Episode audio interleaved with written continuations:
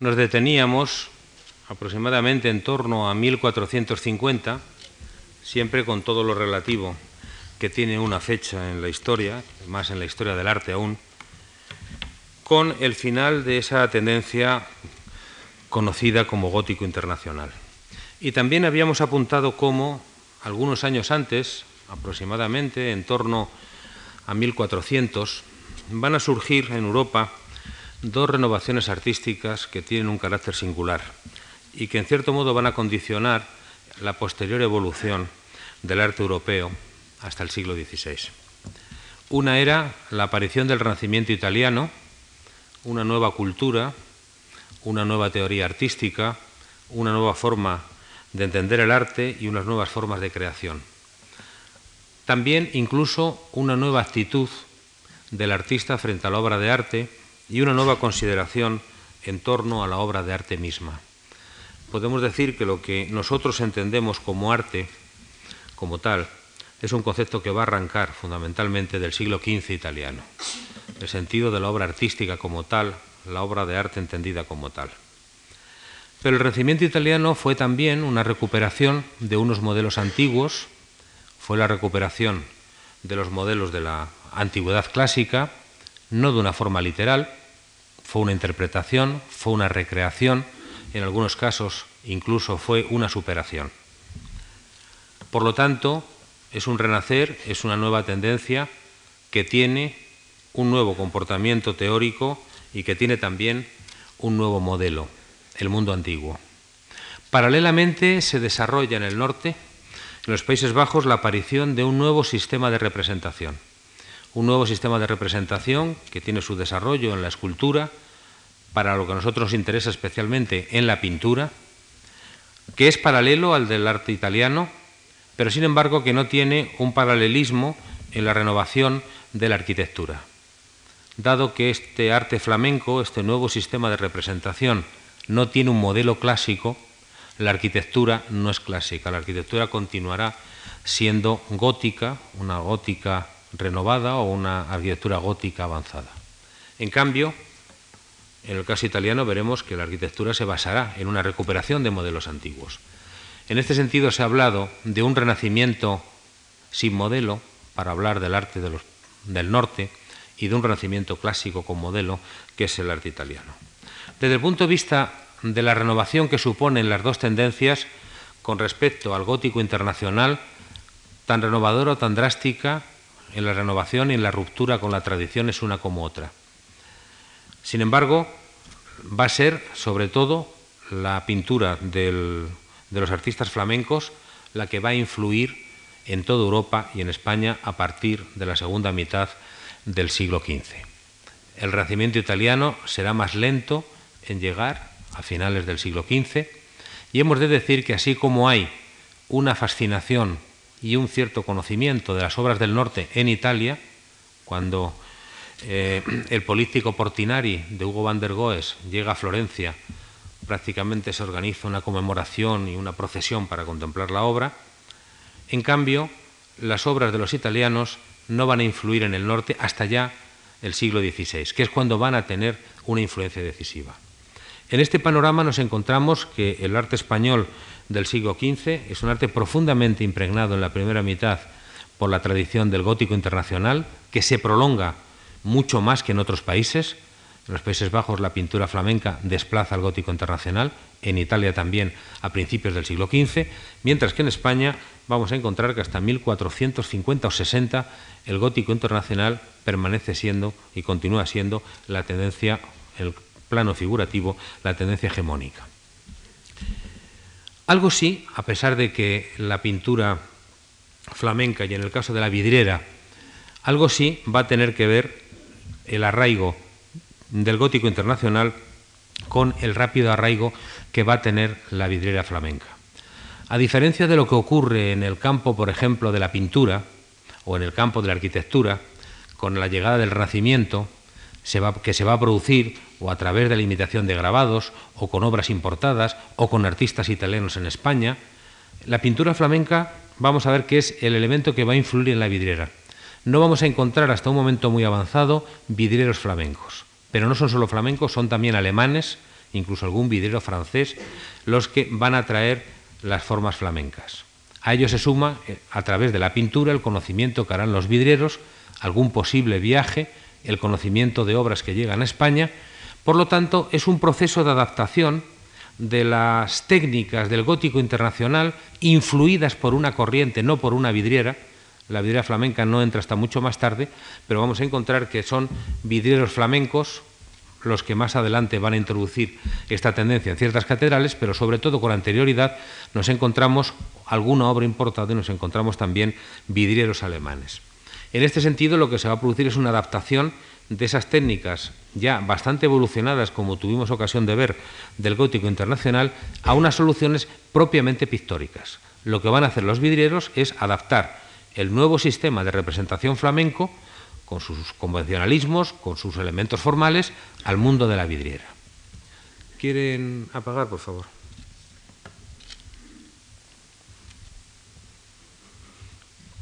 Por lo tanto, se trató sobre todo de un proceso de sustitución, un proceso de sustitución de una técnica de una técnica por otra y de unas formas por otras, sin esa revolución que encontrábamos que se producía en la segunda mitad del siglo XIV.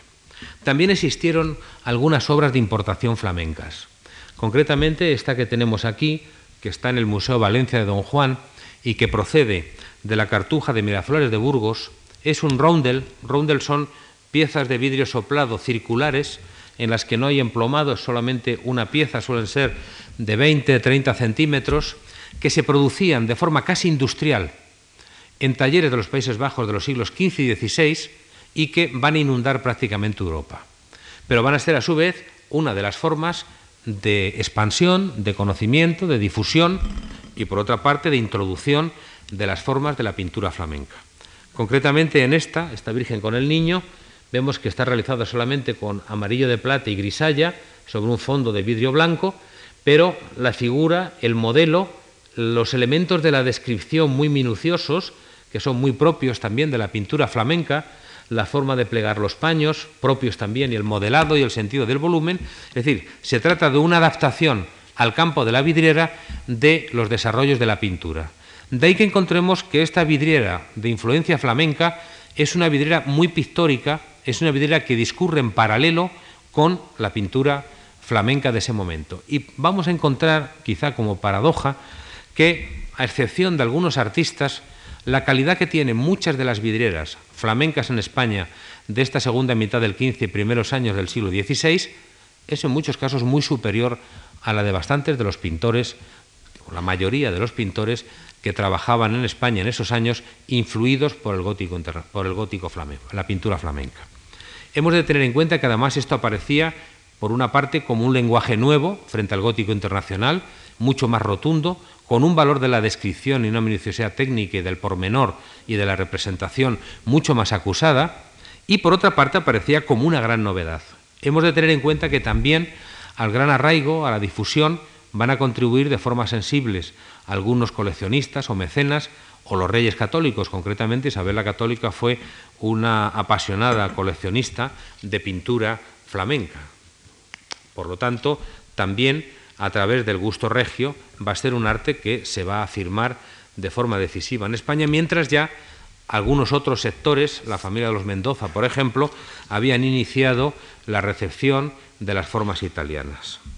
Por lo tanto, vamos a encontrar que a través de alguna obra importada o algunas obras importadas que vienen a colocar aquí maestros o de maestros extranjeros, se va a ir imponiendo esta pintura del gótico, eh, esta pintura flamenca. Concretamente, si repasamos algunos de los nombres más notables, encontramos Antonio Yonge de 1460, es quizá el primer maestro que realiza obras del gótico internacional en de la pintura flamenca en Santa María del Mar de Barcelona. Severides Masnes, que trabaja también ahí un poco después, Enrique Alemán, que es un maestro alsaciano que viene a España y que va a trabajar en la Catedral de Toledo y en la Catedral de Sevilla al servicio del gran cardenal, don Pedro González de Mendoza, y este es un aspecto singular porque don Pedro González de Mendoza, el gran cardenal, fue uno de los introductores del Renacimiento, fue uno de los grandes mecenas del Renacimiento. Pero sin embargo, algunas de sus obras, algunas de las obras que él promovió como fueron las vidrieras de la Catedral de Sevilla cuando eh, estuvo en la diócesis o cuando luego pasó la de Toledo, van a ser obras que se encargan a un vidriero alemán, Enrique Alemán, que luego va a trabajar y va a trabajar en el Colegio de Santa Cruz de Valladolid, una de las obras, un incunable de la arquitectura del Renacimiento español, pero para cuya iglesia el gran cardenal encarga vidrieras a este artista.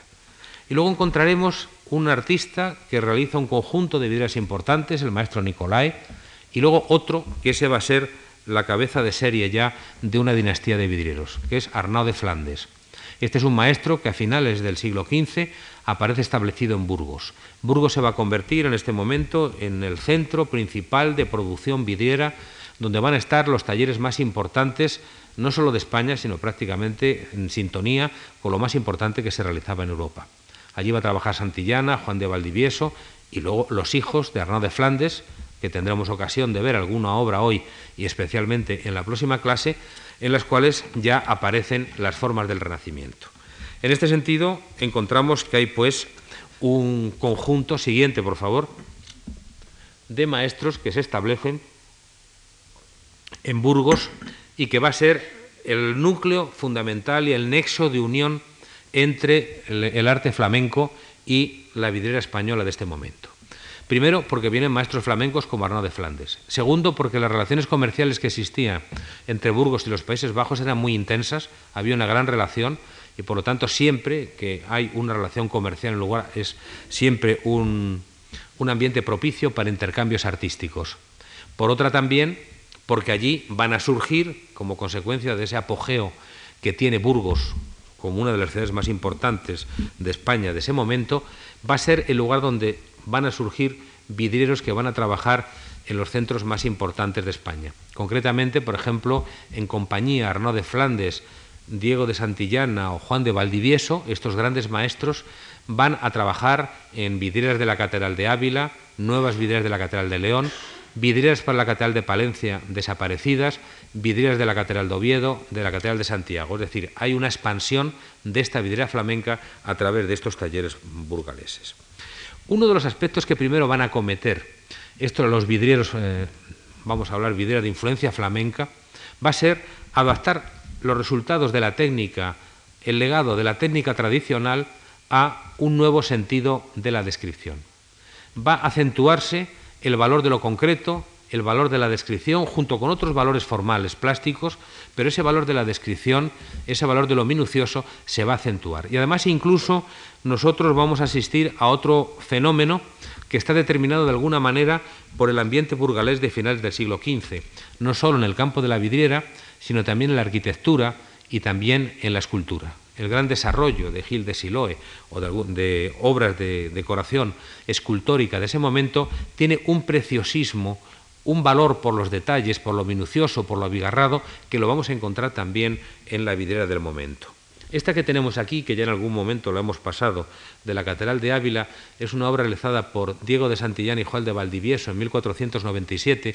Son dos vidrieros que tienen taller establecido en Burgos, pero que pasan a trabajar en la Catedral de Ávila, y podemos encontrar que hay ese valor descriptivo de las arquitecturas, de las indumentarias, de los elementos, por ejemplo, ornamentales de la corona, etcétera, etcétera. Utilizando para ello toda una serie de técnicas, el amarillo de plata, los colores, las grisallas son idénticos, pero aquí están sometidos a un nuevo sentido del modelado que logra dar un volumen y que logra destacar con mucha más fuerza e intensidad la descripción de los objetos y de las figuras y de las arquitecturas. Siguiente. Por ejemplo, ese mismo sentido de la descripción, luego lo veremos pormenorizadamente, lo tiene de forma muy acentuada Arnaud de Flandes que para distinguirlo de su hijo pues le denominamos Arnaud de Flandes el Viejo. Esto pertenece a la capilla del Condestable en la Catedral de Burgos, es una obra ya de principios del siglo XVI y ese valor de la descripción de los pormenores, de los detalles, hasta incluso la, la, anatomía, por ejemplo, es algo muy propio de esta técnica de la vidriera que se ha adaptado a las nuevas exigencias de este nuevo sistema de representación. Tengámoslo en cuenta porque cuando las formas del Renacimiento entren no se van a producir mediante la presencia de artistas italianos, sino mediante el conocimiento de modelos, de motivos, por grabados o por obras que estos vidrieros o estos talleres van a utilizar para obras realizadas por ellas o salidos por algunos de los artistas que trabajan siguiente en sus, en sus talleres. Esto es de la capilla del Condestable, tendremos ocasión de, de verlo después con más detalle. Entonces, ese sentido de la minuciosidad, esa riqueza desde la representación de un camafeo, los detalles del paisaje utilizando un amarillo de plata sobre un vidrio azul para dar ese efecto de naturaleza, el sentido de la perspectiva que tiene, todo eso pues es una descripción, es una adaptación del sentido descriptivo de la pintura flamenca, pero conseguido con una calidad que como digo no es fácil encontrar en pintores contemporáneos de estos, de estos vidrieros. Siguiente. Es un detalle también de la capilla del Condestable, con una técnica muy precisa del modelado, es un modelado plenamente pictórico, y también para ello la forma de desarrollar los calibres de los vidrios, ocultando casi el plomo para que la pintura, la vidriera, aparezca como una composición pintada sobre vidrio, sin renunciar a los elementos específicos del lenguaje vidriero, pero sin toda aquella trama o toda aquella urdidumbre que tenía, toda la estructura de la vidriera medieval que estaba mucho más separada todavía de la pintura. Aquí, en cierto modo, podemos decir que son vidrieros, pero son también pintores, y que incluso son pintores que introducen novedades debidas a las posibilidades que permite una técnica tan compleja como es la vidriera, pero tan rica a la vez, porque las limitaciones que pueden tener de color prácticamente han sido superadas y el sentido cromático que tienen estas vidrieras, como todos hemos podido ver, es quizá una de las aportaciones más importantes, utilizando para telas e indumentarios los amarillos de plata o para paisajes, o con un toque y un tratamiento de la grisalla realmente magistral, con una habilidad sorprendente en el sentido de modelar. Es decir, es una adaptación de la técnica a un nuevo sistema de representación, el flamenco, pero que produce este efecto que no es simplemente un arte que va detrás de la pintura, sino un arte que se coloca en paralelo con la pintura del momento. Siguiente. La relación de la vidriera con la arquitectura vamos a encontrar que establece o se plantea cambios distintos. En primer lugar, nos vamos a encontrar una tendencia a realizar grandes composiciones por parte de estos vidrieros con el problema de que muchas veces son composiciones que han sido pedidas para viejos edificios, para edificios antiguos con parteluces y por lo tanto son composiciones unitarias a gran escala, pero que se desarrollan en ventanales con parteluces. U otra también es la limitación de la iluminación que va a aparecer en los edificios modernos o los edificios construidos entonces. Normalmente son edificios de una nave, el tipo de la tipología de iglesia de los reyes católicos, como San Juan de los Reyes, por ejemplo, eh, la iglesia Santo Tomás de Ávila, la Capilla Real de Granada, etcétera, etcétera. Es una iglesia de una nave con capillas entre contrafuertes más bajas que la nave central, por lo tanto la iluminación se produce por vanos abiertos sobre las capillas, normalmente vanos aislados o en esta parte de la capilla mayor. Pero, como en las capillas mayores, una de las características también de la arquitectura de este momento, debido fundamentalmente a la práctica de colocar grandes retablos, siguiente, va a determinar que tan solo quede la iluminación de estas capillas, quede limitada, de estas iglesias, quede limitada a vanos que están situados en la parte superior. Es decir, que el claristorio queda muy reducido, tan solo una serie de vanos distribuidos en la parte superior del edificio y, eso sí, suelen ser en los nuevos edificios ventanales de un solo vano, con lo cual permite o figuras de santos o a veces composiciones de un cierto desarrollo, sin los problemas de adaptación que el vidriero tiene siguiente que desarrollar para adoptarla a edificios antiguos. Aquí tenemos la capilla de Mosenrubí de Bracamonte en Ávila para que veamos la estructura del edificio por fuera, con el cuerpo bajo eh, completamente liso, los ventanales distribuidos en la parte superior, porque eh, es una parte que recibe un retablo, por lo tanto la arquitectura se adapta también a esa práctica del retablo y la vidriera se adapta a la integración del retablo en el edificio, quedando limitada a estos vanos que vemos aquí. Siguiente. Habíamos dicho que uno de los primeros eh, ejemplos de la introducción del, Renacimiento va a ser sobre todo eh, la que tiene lugar en Santa María del Mar, en el Gran Rosetón, que va a hacer Antonio Yonge. Es un tema dedicado a la coronación de la Virgen, con una serie de figuras, con figuras de santos, figuras de apóstoles, de profetas, en todo este conjunto espléndido en el que en una fecha bastante temprana, como digo, hacia 1460 aproximadamente, va a tener eh, desarrollo la, mm, la vidriera de influencia flamenca. El núcleo central siguiente está formado por la representación de la coronación de la Virgen y es un artista que domina plenamente las soluciones ya flamencas, es una perfecta adaptación de las soluciones flamencas a la vidriera con la forma de plegar los paños, el sentido del volumen de las figuras, la espacialidad de las mismas. Los distintos detalles que pueden observarse siguiente en este conjunto de vidriera son espléndidos, hay figuras, figuras de santos, figuras de mártires, figuras de, profetas, siguiente, con una minuciosidad en la forma de aplicar el modelado, aquí con la grisalla, dando una tinta para marcar las sombras, acentuándolo más con ciertos trazos de grisalla. Siguiente. La figura de San Pedro, por ejemplo, es un ejemplo, es una muestra muy clara de este tipo de vidriera de influencia flamenca que prácticamente puede colocarse en parangón con lo que se está realizando en la pintura de entonces. Tengamos en cuenta 1460 es una fecha muy temprana. En Cataluña también se va a producir una introducción temprana de las formas flamencas en la pintura, siguiente, que luego muy pronto se van a imponer en distintos lugares. Tenemos además otro fenómeno singular, de singular relevancia, que es la presencia de un vidriero, un vidriero alsaciano, como puede verse por la formación de su, de su estilo, es decir, algo que ya va a marcar bastante las características de la vidriera en España de este periodo y es que no son solamente vidrieros flamencos, sino que son de distintas procedencias, con lo cual eh, su lenguaje o su estilo viene marcado por las influencias recibidas en su lugar de origen. Concretamente, ese artista, Enrique Alemán, le encontramos trabajando en 1478 en la Catedral de Sevilla.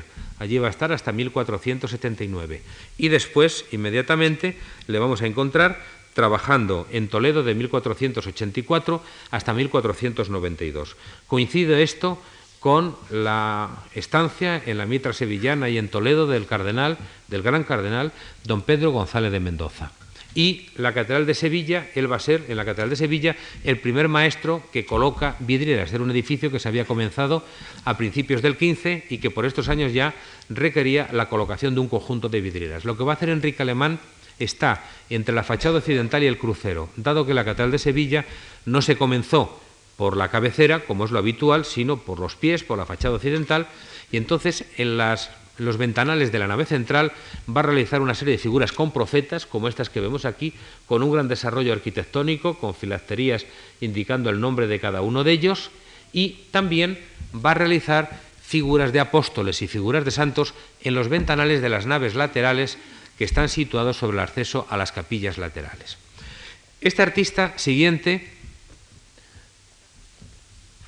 tiene esa expresividad muy propia de ese arte de la zona de Alsacia. Es posible que su formación discurriera en algunos de los talleres de Estrasburgo, con este tipo de arquitecturas muy voluminosas, estas chambranas muy voluminosas, que conviene que tengamos en cuenta porque lo que va a hacer el Renacimiento es sustituir esto por un tipo de decoración renacentista, pero va a mantener todavía esta tipología de figura eh, albergada por una chambrana o por un doselete que encontramos aquí. Siguiente. Lo curioso es que los cartones que este artista utiliza, siguiente, en las vidrieras de la catedral de Sevilla, que son estos mismos aquí, con estas figuras de profetas, algunos de estos cartones son los mismos que va a utilizar este artista, Enrique Alemán, cuando pase a trabajar a la Catedral de Toledo. En Toledo realiza diversas figuras para los ventanales altos de la nave central y también para algunas capillas y esas figuras van a ser realizadas utilizando los mismos cartones.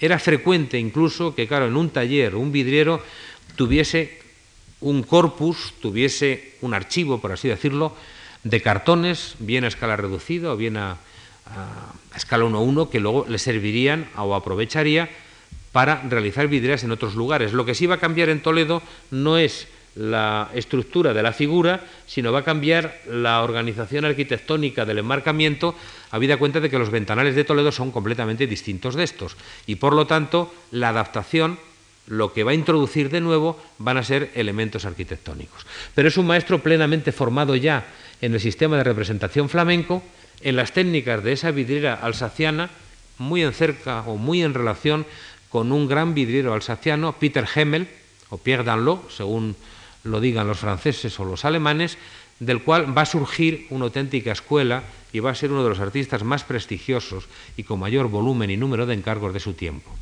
No sabemos cómo llegaría aquí este vidriero, lo que sí es cierto es que tuvo el patrocinio y su obra obedece al mecenazgo del gran cardenal Mendoza, uno de los introductores del Renacimiento, pero hombre que en este caso, en el campo de la vidriera y en alguna otra obra que se hizo también bajo su patrocinio, también fue un fervor entusiasta de las formas flamencas. Tengamos en cuenta que las formas flamencas eran un lenguaje moderno, era un lenguaje recién introducido, cuando apenas entran algunas de las formas del Renacimiento, y por lo tanto no es un lenguaje mm, atrasado, no es un lenguaje antiguo, sino plenamente moderno, plenamente actual en aquel momento. Por lo tanto, incluso se va a producir una cierta dualidad estilística entre las nuevas formas del Renacimiento y, digamos, las nuevas formas también flamencas de ese momento. Siguiente.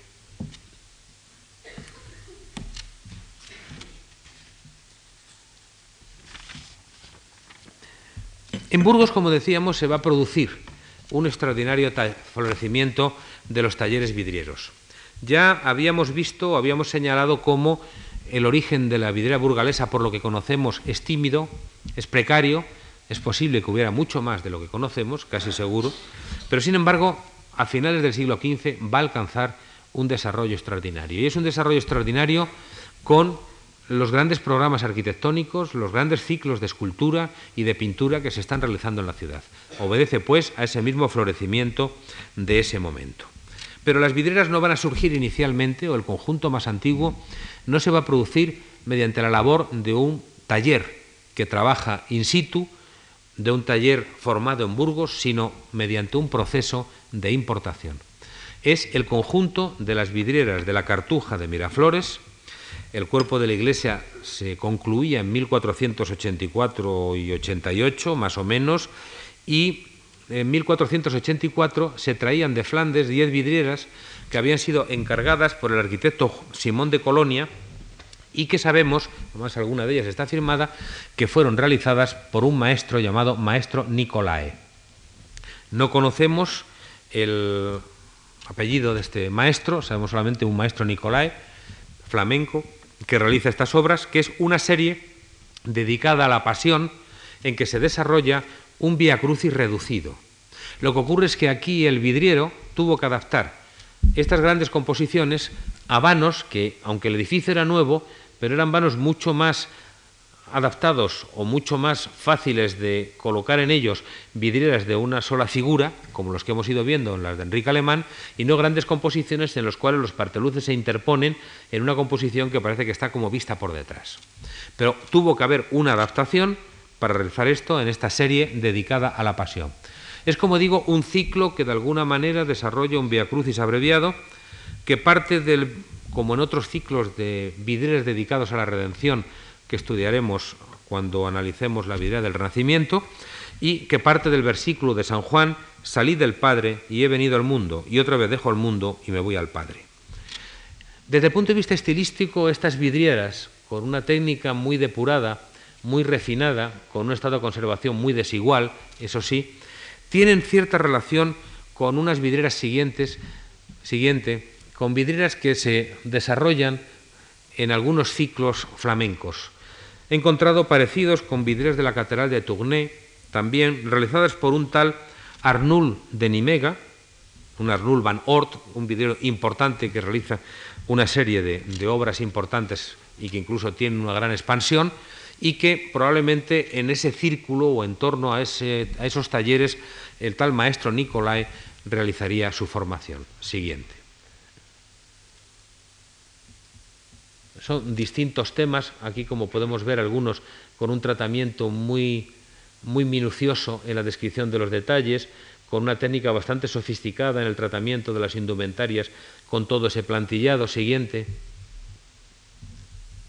Aquí podemos ver un detalle de la figura anterior, con una técnica muy minuciosa, con un preciosismo al que aludía yo, que va a ir constituyendo uno de los elementos definidores de la vidriera burgalesa. Evidentemente esto tuvo que causar un gran impacto y es posible, se ha supuesto, alguien ha supuesto, que quizá con este artista que vino a colocar estas vidrieras pudo venir alguno de los vidrieros flamencos que luego se establecerían en Burgos. Siguiente. El tema de Cristo Camino del Calvario, otra vez el, problema de la composición eh, teniendo problemas de adaptación en relación con los ventanales. Siguiente. La crucifixión, quizás una de las piezas más importantes con ese gran desarrollo impresionante que tiene de toda esta, esta gran composición, con numerosas figuras, con todo el sentido del movimiento, o el patetismo de las figuras que encontramos de los ladrones siguiente a los lados de la figura de Cristo, como esta que encontramos aquí. Siguiente. O son detalles como en el tema de la ascensión, otra. Sin embargo, el conjunto más relevante conservado hasta nosotros, y digo conservado porque la actividad del maestro que trabajó en la capilla del Condestable, Arnaud de Flandes, fue muy amplia. Sabemos que trabajó en, en Ávila y algo de él se conserva, que trabajó también en Oviedo y sabemos que trabajó en la Catedral de Burgos y para otros muchos edificios.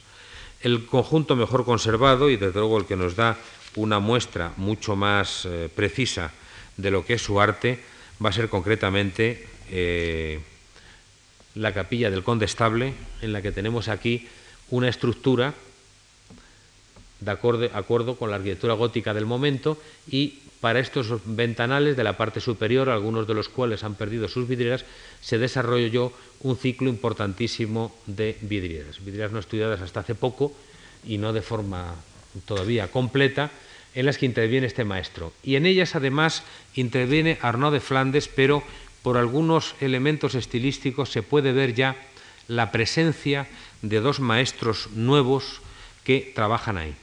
Uno de ellos es Arnaud de Flandes y otro es Arnaud de Vergara.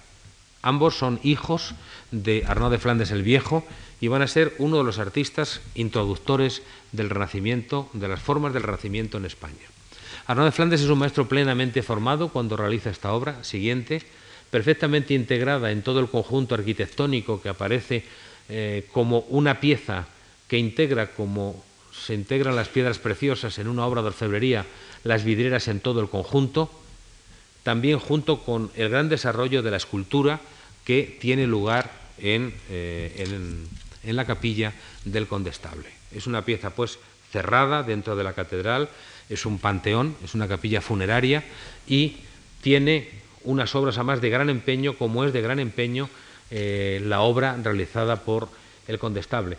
Tengamos en cuenta que hay toda una serie de obras de escultura que fueron restauradas recientemente, siguiente, y con motivo de los andamios que se colocaron para restaurar y muchas piezas bajar y limpiar, pues hubo la ocasión de poder, siguiente, porque hay dos fotos de los andamios, aquí lo vemos, los, retablos con las piezas de Silo y Bigarni ya del Renacimiento en la parte inferior, pero hay todo un desarrollo escultórico impresionante. Otra. Y es todo el andamiaje para acceder a las vidrieras de la parte, hay otra más, de la parte superior, que permitió fotografiar o que tengamos algunas de las fotografías que voy a poner después. Es un conjunto de vidrieras que estaba terminado, siguiente, por Arnaud de Flandes en 1511. Es, desde el punto de vista de la organización de la vidriera, de lo que se llama la construcción de la vidriera, es un ejemplo en la forma de articular las distintas piezas de vidrio, de colocar las distintas barrillas de refuerzo, de la técnica que utiliza, del sentido de la profundidad, la manera como aplica las grisallas y los amarillos de plata, cómo utilizan las indumentarias también para estas telas de Damasco el tratamiento de las grisallas y de la pintura, y cómo modela con un toque muy suave, muy fino de la grisalla, apareciendo prácticamente como un toque de pintor, este conjunto de vidrieras. Por otra parte, además, con un sentido del color espléndido y con una forma de agrupar y de integrar los distintos colores en la composición, pensemos que es un arte de la luz a través de, y por lo tanto, la colocación de unos colores junto a otros, el tamaño del plano de color que está junto a otro determina la percepción de uno y de otro, es en este sentido quizá una de las obras maestras de la vidriera de su tiempo. Siguiente. Es el detalle que veíamos antes, un detalle de esta que tenemos aquí. Siguiente. O por ejemplo también en el tema del nacimiento, aquí vemos una parte del rostro de la Virgen roto, pero con estos detalles que nos recuerdan mucho, como la figura de los pastores que se asoman, recuerdan, o la figura de los ángeles, con el plegado de los ángeles, recuerda soluciones y formas típicamente flamencas, con ese naturalismo, ese despertar a la realidad y ese sentido siguiente de la descripción tan propio de lo flamenco, utilizando en, sobre un vidrio azul los amarillos de plata para crear el paisaje, utilizando vidrios de calibres muy grandes, como podemos ver, con lo cual el plomo sirve más que como un elemento de unión, sirve también como un elemento de perfilar prácticamente las, las figuras, casi el plomo no se siente, y hay una gran habilidad para conseguir esto en la forma de haber hecho los calibres de las distintas piezas de vidrio. Siguiente.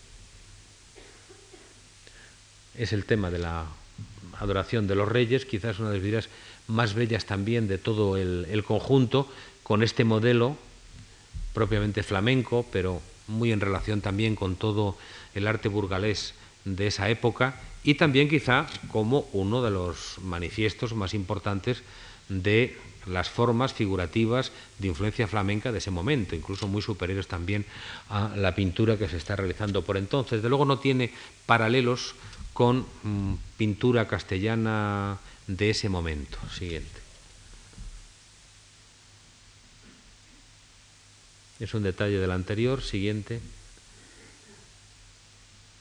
Veremos luego algún detalle de, estas figuras, con una, gran, una preocupación también por la representación espacial del fondo de paisaje, por los numerosos detalles que aparecen desde las veletas, elementos vegetales, elementos arquitectónicos, siguiente, ornamentales también que aparecen en el conjunto y con un sentido del moderado muy hábil en la forma de aplicar los fondos de grisalla, los trazos, etcétera. Está aquí muy, muy ampliada, naturalmente, la imagen y por eso pierdo un poco esa definición que tiene eh, al natural. Siguiente.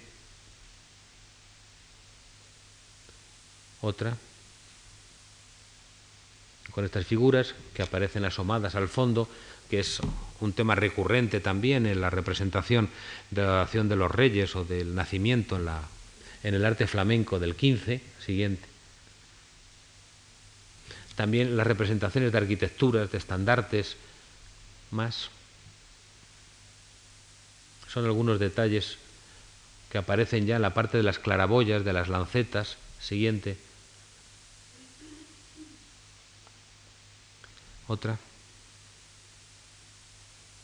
el sol y la luna. Otra. O motivos ornamentales y decorativos cuidados al máximo, ¿no? Es decir, pensemos además, son obras para ser contempladas a mucha distancia, pero pensadas y realizadas como para ser vistas sobre una mesa o como si tuviéramos un libro o una miniatura. O sea, un arte de lo minucioso, un arte de la descripción y un arte sobre todo del sentido del oficio como parte integrante de la actividad de un artista, como algo fundamental de la labor artística de un vidriero. Siguiente. De los talleres burgaleses van a surgir o se va a producir una auténtica expansión. Uno de los vidrieros que va a trabajar con Arnaud de Flandes, el padre, con Arnaud de Flandes viejo, va a ser eh, Diego de Santillana. Es un vidriero burgalés, tiene un gran taller, es quizás de los que desarrollan una actividad mayor y uno de los encargos que han llegado a nosotros en mejor estado. Él trabaja en la Catedral de Ávila, pero va a trabajar también en una nueva capilla, una nueva librería que se hace en la Catedral de León, la antigua librería o capilla de Santiago, para realizar tres grandes vidrieras que se abren en estos ventanales laterales. Son ventanales altísimos que coloca. Siguiente, por favor. En las que se van a colocar vidrieras en tres registros. Si nos fijamos, Hay aquí un registro con representaciones de apóstoles, hay otro aquí con figuras de, santos, por lo regular santos guerreros u obispos en otro, y en la parte inferior figuras de mártires. Si nos damos cuenta es la tipología de vidriera que habíamos visto en el siglo XIV en la Catedral de León, la de figuras de santos superpuestas en varios registros. Este maestro va a realizar las vidrieras en su taller de Burgos y luego va a ir, va a acudir a, a realizarlas, a colocarlas entre 1507 y 1508 en León. Incluso es eh, prodigioso, con la cantidad de encargos que tiene y el volumen de muchos de ellos, la rapidez y la calidad que tienen al mismo tiempo estas vidrieras. Hay un documento eh, del final ya del momento en que está colocando las vidrieras en que el Cabildo de la Catedral de León dice que se le dé un dinero de más por la presteza y diligencia con que el maestre Diego de Santillana realizado las vidrieras. Esto yo no lo he encontrado en ningún otro documento. Normalmente mm, siempre había una discusión en torno a los precios cuando se procedía a la tasación de la obra y por lo tanto es algo extraño que habla desde luego de esa actividad y que nos acredita también que para poderla cometer tenía que estar al frente de un taller, no muy numeroso, pero de un taller, incluso de un taller que seguiría labrando piezas o realizando partes de vidrieras mientras el maestro estaba, por ejemplo, colocando vidrieras aquí en Oviedo, en Santiago. También aquí encontramos, siguiente, un fenómeno singular y es a raíz del prestigio que adquiere eh, Diego de Santillana en León, el cabildo de la Catedral de Oviedo le va a encargar realizar las vidrieras de la Catedral de Oviedo. Y Diego de Santillana, esas fueron destruidas en una de las explosiones del año treinta y tantos y casi destruidas del todo, pero por fotografías antiguas se puede ver que los cartones utilizados por Diego de Santillana aquí son los mismos que se van a utilizar después en la Catedral de Oviedo. Y también en el Hospital Real de Santiago de Compostela, aunque no se conserva ninguna obra suya, este maestro interviene y realiza algunas, realiza algunas vidrieras. Es de destacar que eh, encontramos ya en estas obras, que son contemporáneas estrictamente de las de la Capilla del Condestable, encontramos ese mismo tipo de figuras Mm, de santos una por vano, con ese gran sentido minucioso de la descripción, pero vamos a ver que este tipo de chambranas góticas en algunas vidrieras de Diego de Santillana siguiente alternan con eh, chambranas de tipo renacentista. Van a ser de los primeros elementos renacentistas que aparecen en la vidriera española. Luego tendremos ocasión de ver alguna. Normalmente son góticas, pero alternan con otras de ese tipo y hay una representación de figuras de San Juan Bautista, aparece San Pablo, San Pedro, siguiente, etcétera, un conjunto de figuras de santos, santas mártires, destacándose todas ellas sobre fondos de Damasco. Son figuras que tienen más un sentido escultórico, propia o similar a la que presenta también la escultura burgalesa de ese momento, que está eh, concentrándose fundamentalmente en el desarrollo de grandes retablos. Siguiente. Esto que tenemos aquí es una obra de Santillana y Valdivieso que en 1497 van a realizar en la Catedral de Ávila. Es decir, no conocemos obras de Santillana en Burgos que hizo, pero sí conocemos lo que es la expansión, esta espléndida expansión de la vidriera burgalesa. Siguiente. Esto también es de la Catedral de Ávila, del crucero, que son obras que se hacen en ese momento, anteriores a las que hemos visto, pero que responden con toques estilísticos distintos, probablemente por la intervención del taller, pero desde un punto de vista tipológico siguiente responden a una misma, y esto de Santo Tomás de Ávila, también obra del estilo de Diego de Santillana, aunque algo distinto, que obedecen a ese estilo de este maestro o este estilo burgalés, que como digo, gran parte de la producción incluso tendría un carácter serial siguiente. Seguimos ahora con las vidrieras de la Capilla de Santiago o de la antigua librería, en la que encontramos ya, y aquí lo podemos ver, cómo algunos de los, de los elementos decorativos son ya elementos que intentan introducir formas del Renacimiento. Es una venera, es un frontón triangular. Naturalmente se trata de un maestro formado en esta técnica y en este sistema de representación flamenco, pero que en un deseo de actualizarse introduce elementos clásicos o supuestamente clásicos, renacentistas. Hemos de tener en cuenta que por estos años ya se había introducido, desde finales del 15, formas del Renacimiento en Burgos, que allí estaba un escultor de la talla de Bigarni, y que además existían mm, grupos de grabados con formas renacentistas que eran utilizadas en portadas o en algunos retablos. Probablemente de ese mismo corpus de formas del Renacimiento responden algunas de las que aparecen aquí. Sin embargo, quiero destacar una cosa, no se trata de un maestro que accede a las formas del Renacimiento mediante un proceso de asimilación de esa cultura, de esa nueva cultura clásica. Se trata más bien de elementos dispares, sueltos, de un vocabulario, de un vocabulario fragmentado, que utiliza elementos que mezcla elementos propios de lo italiano o que quieren imitar o parecerse a lo italiano con el sistema de representación tradicional. De esa forma es como se va a imponer el Renacimiento en España, paulatinamente a través de una conversión de los propios maestros que habían cultivado las formas del sistema de representación flamenco. Siguiente. Aquí tenemos es un detalle con una especie de frontón eh, con forma de, de venera. Esto no es una forma ortodoxamente clásica, ni mucho menos, pero diríamos suena o parece o aparente italiano, o al menos es distinto de las champranas góticas y aparece como un elemento de novedad por un artista siguiente que ese aspecto no lo ha asimilado plenamente. Algunas otras figuras de santas tienen también, siguiente, aquí por ejemplo, otra, o en esta por ejemplo, que vemos una gótica junto con otra renacentista mezcladas juntas. Es esa mezcla de lo que se llama moderno con romano, por moderno se entendía en esa época la arquitectura gótica y por romano la antigua, la clásica, y que Diego de Sagredo, en un tratado de 1526, Medidas del Romano, dice, y procura no mezclar moderno con romano. Es decir, las mezclas eran muy frecuentes en un momento de hibridación en la que dos estilos coexisten sin que exista esa unidad de los elementos del vocabulario ordenados por una sintaxis que obedece a unas reglas de a unas normas de un estilo. Siguiente. Aquí tenemos pues una adaptación, una presunta adaptación. Hay un detalle de la parte inferior, siguiente, de adaptación de un modelo de tipo clásico. Un vidrio que domina también la técnica, es más recio, más escultórico, menos descriptivo que de Flandes, más monumental, más eh, esquemático quizá o más sintético, pero un maestro que domina perfectamente toda la, técnica de la vidriera, que además, como digo, trabajaron en colaboración ambos artistas. Siguiente. En distintas piezas que encontramos de las vidrieras de la librería, encontramos también que junto con la presencia de elementos clásicos, aquí incluso ha puesto dos medallones en las enjutas encima del frontón, también las figuras tienen ya una cierta proporción o una monumentalidad que intenta acercarse a algún modelo clásico. Eso lo vemos sobre todo en la serie de figuras de guerreros, de santos guerreros, de soldados de Cristo, de milites Christi, frecuentes en representaciones de la Edad Media y que aquí aparecen representando reyes, guerreros, etcétera, eh, que tienen una particular devoción como los defensores de la fe cristiana. Siguiente.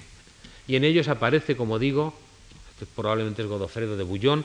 Aquí aparece, como digo, elementos clásicos y unas posturas ya y unas actitudes que evidentemente este vidriero ha debido de ver de alguna manera en algunas de las obras del Renacimiento que ya han hecho su aparición en Burgos, en su ciudad, durante estos años. Siguiente.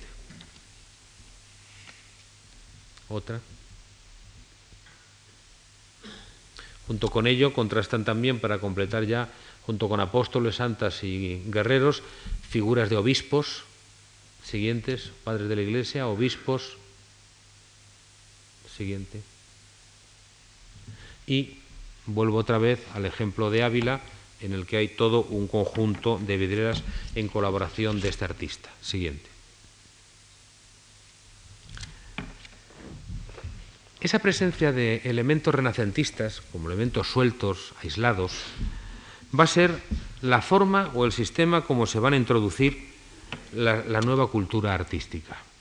Va a ser producto de una práctica, una paulatina asimilación de estos elementos con un criterio ecléctico, mezclándolas con elementos eh, del sistema de representación flamenco y como unas interpolaciones o a la manera de unas citas que se intercalan en un contexto de ambiente completamente flamenco.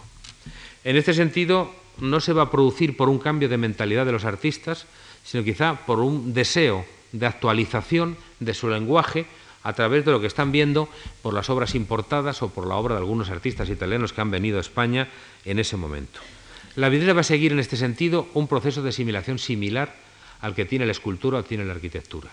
Y van a ser prácticamente los mismos elementos, los grabados, la presencia de obras de escultura, la referencia de, elementos decorativos en la arquitectura y sobre todo a través de elementos sueltos.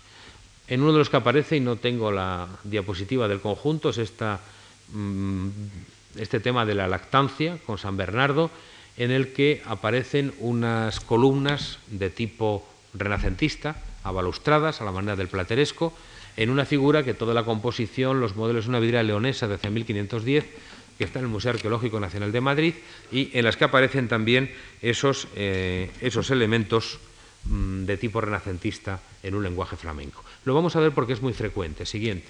Lo encontramos en otras obras. Tenemos un testimonio claro y controvertido en esta vidriera que encontramos aquí. Es eh, el tema del Noli Metangere, que pinta, eh, que realiza mejor la vidriera Gil Fontanet, un vidriero catalán, para la capilla bautismal de la Catedral de Barcelona.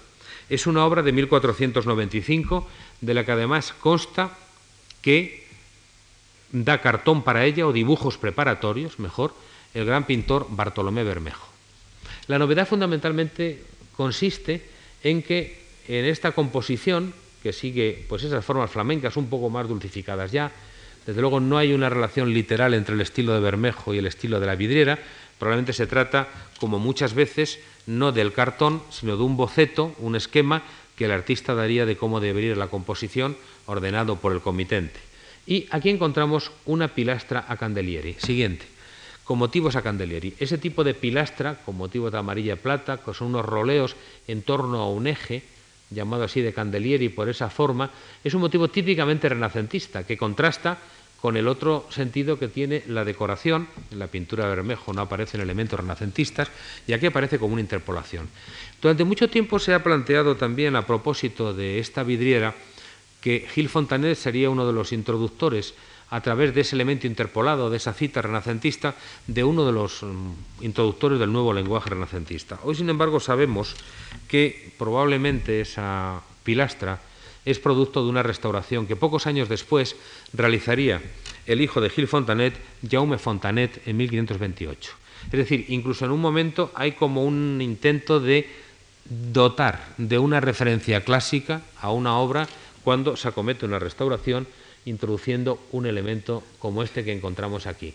Es una cita de la antigüedad, es una cita clásica, es una interpolación de una cita clásica en un contexto completamente distinto, pero que evidentemente afecta, siguiente y altera a toda la significación del conjunto. Está realizada con grisalla, con amarillo de plata y con esos motivos de roleos tan abundantes en toda la decoración plateresca de la estructura de los retablos o de las portadas de los edificios. Siguiente. Otra. cambio, las figuras de los ángeles que están en las claraboyas responden mucho más a esa tradición flamenca, aunque están bastante perdidas las grisallas y con alteraciones y sustituciones en algunas de sus partes. Por lo tanto, encontramos una vez más siguiente la interpolación de ese elemento. Aquí, por ejemplo, una vidriera recientemente, no, no, esa, la, esta sí, eh, recientemente valorada, es, eh, está en la iglesia de Nuestra Señora de los Reyes en Grijalba, en Burgos, y es una obra de hacia el año veintitantos, más debemos situarla hacia el 15 al 20, con el tema de Santana, la Virgen y el Niño, y que están realizadas siguiendo un sistema de representación completamente flamenco, en, el tratamiento de los paños, en toda la técnica, en todos los elementos físicos, pero en cambio aquí desarrolla e inventa, porque es un poco una afición, unos motivos de roleos, unos grutescos a la manera clásica. Prácticamente va a ser a través de lo decorativo o de los enmarcamientos arquitectónicos, o de las dos cosas, de la decoración del enmarcamiento arquitectónico, cómo se van a introducir estas formas del renacimiento en la vidriera española. Siguiente. Va a ser así en los momentos iniciales, porque si vemos hacia el año 20 en Ávila, por ejemplo, esto es una vidriera que está en el Museo de Ávila, de una representación de varios apóstoles, etcétera, El estilo plenamente ya maduro, pero sin embargo continúa siendo bastante tradicional. Esto es una obra avanzada ya de Arnaud de Flandes para la iglesia de San Pedro, es uno de los restos que quedan de las vidrieras de la iglesia de San Pedro, y vemos como es un maestro que técnicamente ha avanzado hacia unas formas aparentemente más clásicas, pero sin embargo todavía siguiente muy impregnadas de todo el sentido renacentista, de todo el sentido flamenco. Igual que otros artistas que trabajan en edificios conocidos como Alberto Dolanda, que se limita a colocar estos elementos decorativos de grutescos, hay que tener en cuenta que el sentido de la proporción de las figuras es un fenómeno que se consigue, o el clásico de las figuras, a través de un estudio, de un conocimiento de la teoría que estos maestros no tenían. En cambio, sí disponían desde los frontispicios en los libros, desde los grabados y las estampas, se disponía de una serie de repertorios fáciles de copiar o de imitar. Sin tener esa cultura, se iba sobre todo a lo decorativo, hasta que una nueva generación de vidrieros ya en torno a los años 20 van a imponer un nuevo estilo y un nuevo rumbo a la vidriera. Siguiente. Estas son de Alberto Dolanda, estas también. Fijémonos ya con un desarrollo de algunos temas. Es un vidriero que trabaja en Burgos, mucho más clásicos, ya se ve, es bastante evidente. La figura tiene más movimiento, ha debido haber obras de Bigarni y estos motivos decorativos que aparecen en la balustrada de la escalera dorada de la Catedral de Burgos, que había realizado Siloe antes de marcharse a Granada. Siguiente. En Toledo, por ejemplo, Juan Campes, por esos años, va a realizar unas obras con temas bíblicos en los que, si vamos, nos damos cuenta, hay esa saltación del grutesco que se va convirtiendo, siguiente, prácticamente en el nuevo elemento poético de la composición. Las figuras, en cambio, esto es una obra burgalesa, aunque con un nicho clásico ya, continúan siendo todavía bastante tradicionales. Siguiente. Y el fenómeno además es singular y es general prácticamente en, toda, en toda España, porque encontramos que hacia el año 20 Jaume Fontanet, Jaume Fontanet, aquel artista que introducía la pilastra probablemente en la obra eh, de Gil Fontanet, realizada por su padre, en la Catedral de Gerona, va a realizar esta vidriera de las Sibilas, en las que aparecen estas arquitecturas fantásticas ya son arquitecturas que recuerdan piezas de orfebrería, pero sobre todo monumentos efímeros como los monumentos de Semana Santa. Hay todo un conjunto ya mucho más clásicas, incluso las posturas, las actitudes o los gestos. Siguiente, aquí se trata ya de un vidriero que ha experimentado la influencia de algunos artistas del norte, conocedores también de la vidriera, y que no solamente lo va a hacer a través de la presencia de las arquitecturas, sino también del modelado de los rostros. Es quizá uno de los primeros vidrieros que se aparta del concepto de la vidriera flamenca, casi apunta ya a un concepto manerista mucho más esquemático. Siguiente. Es la vidriera de las sibilas, la que hemos visto antes, con estas dos. Son dos detalles de las dos figuras de las sibilas que veíamos antes. Siguiente. Y es por esos años cuando se va a producir una transformación, y no solo en el campo de la vidriera, sino también en el campo de la arquitectura. En 1526, decíamos antes, Diego de Sagredo publica sus medidas del romano, en un intento de sistematizar los conocimientos del arte clásico de la antigüedad. Y aunque Diego de Sagredo es todavía eh, un, un teórico que considera como clásico obras del plateresco, él procura dar unas normas, él indica que no se mezcle lo moderno con lo romano, que no se cometan los defectos de proporción que se están desarrollando entonces. Vamos a encontrar que en Burgos se produce una crisis importante en las primeras décadas del siglo XVI y algunos de los artistas que trabajan allí, de los artistas más renombrados incluso, van a tener que emigrar. Un terreno abonado entonces va a ser Andalucía. Diego de Siloe, el escultor y arquitecto, marcha a trabajar a Granada, ciudad recién conquistada en la cual se comenzaban a construir grandes edificios y en los que Siloe va a tener una intervención fundamental. Pero también otros artistas burgaleses, como los hijos de Arnaud de Flandes el Viejo, Arnaud de Vergara y Arnaud de Flandes, emigran y marchan a Sevilla. Allí vamos a encontrar que está Arnaud de Vergara, que realiza esta vidriera, que es un ejemplo ya de la presencia de formas y de soluciones cuatrochentistas en la vidriera española de la época. Recuerda incluso soluciones florentinas, propias de una anunciación del siglo XV, pero con elementos decorativos de tipo renacentista, con un sentido de la perspectiva y de la representación del espacio perfectamente desarrollado, firma ahí la diapositiva no lo coge, Arnaud de Vergara, y incluso con la misma fórmula de rotular y el desarrollo del solado y del cubo espacial es plenamente renacentista, lo mismo que también la forma de tocar los ropajes, la actitud o las proporciones. Aquí también encontramos la fecha, 1534, con esos motivos decorativos de grutescos, es decir, ya en esos primeros finales de la década de los años 20 y principios de los 30 vamos a asistir al desarrollo de este tipo de vidriera. Y a partir de aquí nos encontramos que son fundamentalmente talleres españoles, formados en la tradición de los talleres flamencos los que van a dar ese salto y los que van a introducir ese cambio estilístico. Dominan una técnica tradicional, pero la aplican a unas nuevas formas del Renacimiento, algo que ya conocen con mucho más plenitud que los, maestros de los talleres en los que se formaron, de formación flamenca y a lo sumo con el conocimiento de algunas formas del Renacimiento en Italia. Siguiente. Él, por ejemplo, tiene que realizar una de las vidrieras que se habían perdido de la nave principal de la catedral de Enrique Alemán y hace, esto es singular porque hace una adaptación de una tipología igual que la de Enrique Alemán, con una expresividad forzada quizá en un intento de no crear una diferenciación estilística muy exagerada, pero sin embargo con un pedestal y con unos motivos decorativos de grutescos. Este sentido del grutesco se va a convertir siguiente casi en uno de los elementos definidores de la vidriera del Renacimiento. Lo vamos a encontrar en algunas vidrieras que sustituyen a vidrieras perdidas de la Catedral de León, como esta que encontramos aquí, con cuatro santos obispos, concretamente San Leandro, San Isidoro, San Latilano, San Fulgencio. Algunos de ellos son nombres colocados a raíz de la restauración. Siguiente.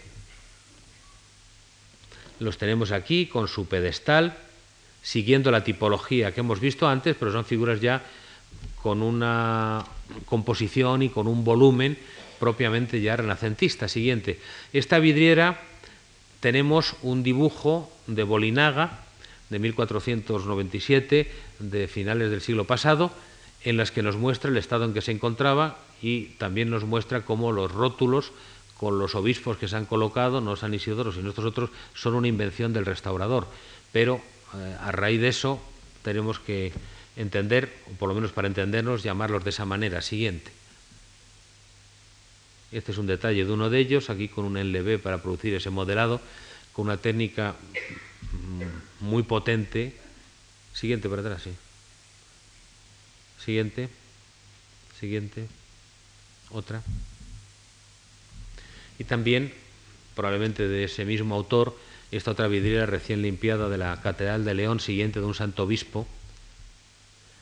Y de para atrás, por favor en la que encontramos que hay esa presencia de elementos platerescos con este tipo de columna balaustrada que caracteriza todos los enmarcamientos arquitectónicos de este momento. Es decir, va mucho más adelante la decoración y el enmarcamiento que el estilo de las figuras, aunque siguiente se haya producido otra, una evolución.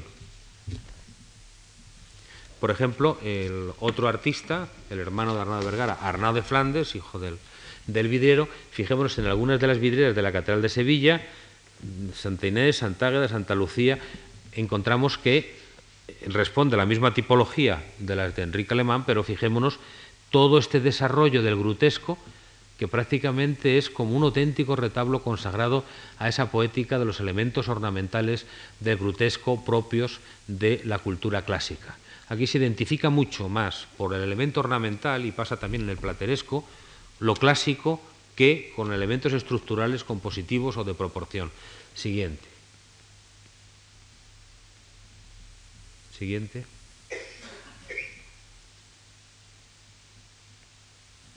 Siguiente. Son repertorios, todos ellos con una clara relación con grabados, muy diversos, son los cuatro los padres de la Iglesia latina y el desarrollo siguiente de los grutescos pues es prácticamente casi el elemento fundamental de la vidriera incluso las claraboyas, frente a composiciones que podrían haberse desarrollado a la manera tradicional, son fundamentalmente grutescos, con figuras de angelillos a lo sumo, superpuestas a estos grabados, o este tipo de estructuras caprichosas, arbitrarias, porque son fundamentalmente motivos arquitectónicos librescos o, vistos en grabados o vistos en, vistos en estampas siguientes en los que encontramos este fenómeno.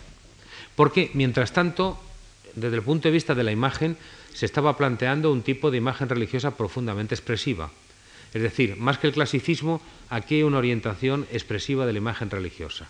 Algo que los vidrieros de estos años, del año 30 al año 50 aproximadamente, van a desarrollar de una forma muy generalizada.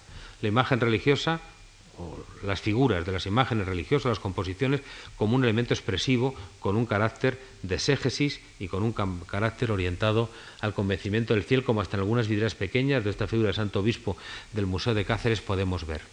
Lo que estamos viendo es que se está desarrollando por maestros españoles, muchos de ellos hijos de maestros flamencos establecidos en España, una vidriera que tiene un gran alcance y que tiene una amplísima proyección en relación también con todo el gran impulso constructivo que se está haciendo entonces.